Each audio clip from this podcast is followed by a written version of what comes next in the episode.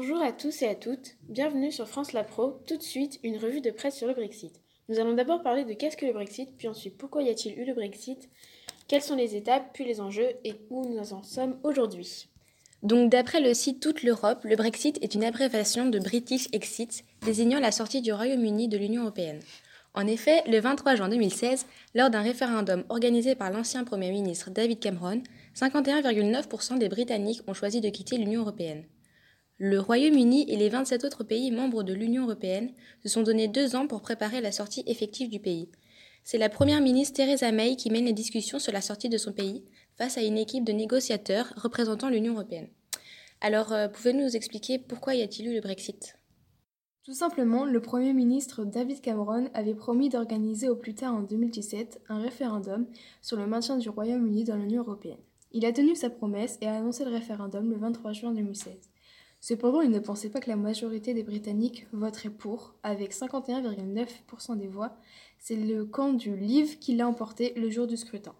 Quelques jours plus tard, après le résultat, David Cameron a choisi de démissionner. Il a été remplacé par l'ancienne ministre de l'Intérieur, Theresa May. Quelles sont les différentes étapes? Toujours d'après le site Toute l'Europe, l'article 50 du traité sur l'Union européenne encadre les conditions d'une sortie d'un État membre de l'Union. Si l'État décide de se retirer, il doit notifier son intention au Conseil européen. L'Union négocie alors avec cet État un accord fixant les modalités de son retrait, que le Conseil conclut ensuite à la majorité qualifiée après approbation. C'est ce que fit le représentant du Royaume-Uni le 29 mars 2017 auprès de l'Union européenne, en remettant la lettre de déclenchement de l'article 50 à Donald Tusk, président du Conseil européen. Ce déclenchement marque le point de départ du processus de négociation, conduisant à la sortie du pays de l'Union européenne. Les négociations officielles entre Londres et l'Union européenne débutent le 19 juin 2017 à Bruxelles. Le 21 mars, les 27 se déclarent favorables au report, mais jusqu'au 12 avril, date limite outre-Manche pour annoncer une participation aux élections européennes. Alors quels sont les différents enjeux? Les conséquences politiques du Brexit pour l'Union européenne sont difficiles à prévoir. Pour certains, la sortie du Royaume-Uni est une catastrophe. En effet, l'Union européenne perd l'une de ses trois grandes puissances, une des plus importantes places financières au monde, le premier partenaire diplomatique des USA en Europe, ainsi que l'un des seuls États européens entraînant une armée régulière conséquente. Pour d'autres, elle peut permettre de ressouder l'Union. Le Royaume-Uni étant historiquement l'un des pays les moins favorables à l'intégration européenne, sa sortie peut inciter les autres États à aller de l'avant. De plus, le Royaume-Uni devrait avoir à verser une cinquantaine de milliards au budget européen un montant qui correspond aux engagements de Londres jusqu'à la fin du cycle légendaire en 2020.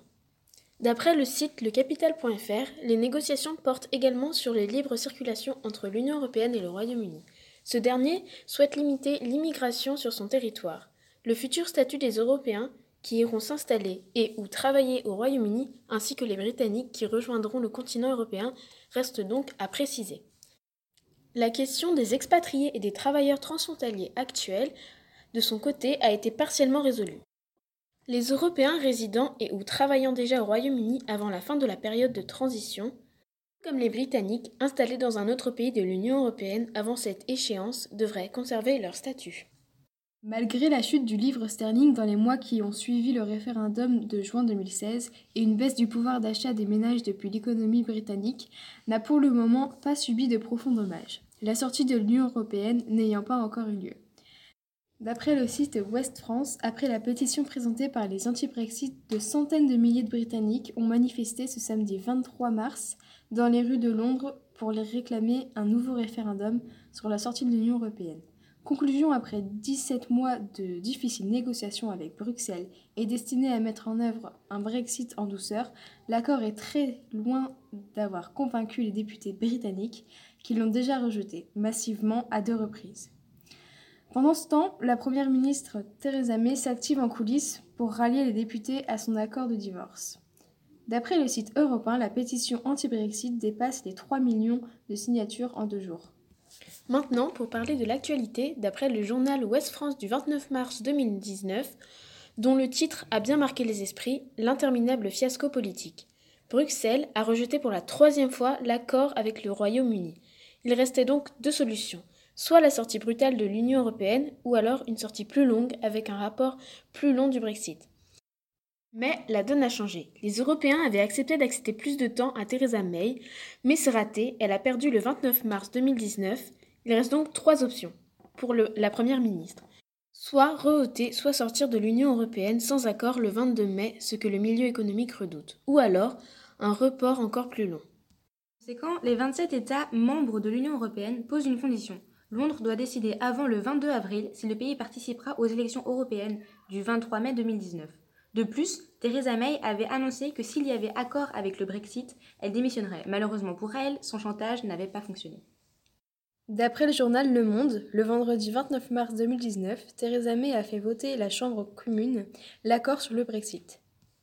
Résultat, sur 650 députés, 286 seulement ont voté pour la sortie du Royaume-Uni de l'Union européenne, tandis que 344 rejeté. Donald Tusk, président du Conseil européen, avait annoncé que le 10 avril se produirait un sommet extraordinaire. Theresa May était presque sûre de perdre, mais elle a quand même organisé un vote. Le titre de l'article, très bien formulé, était le suivant dans Le Monde le 29 mars. Le troisième no. Il y a des solutions alternatives sur lesquelles se penchent les députés.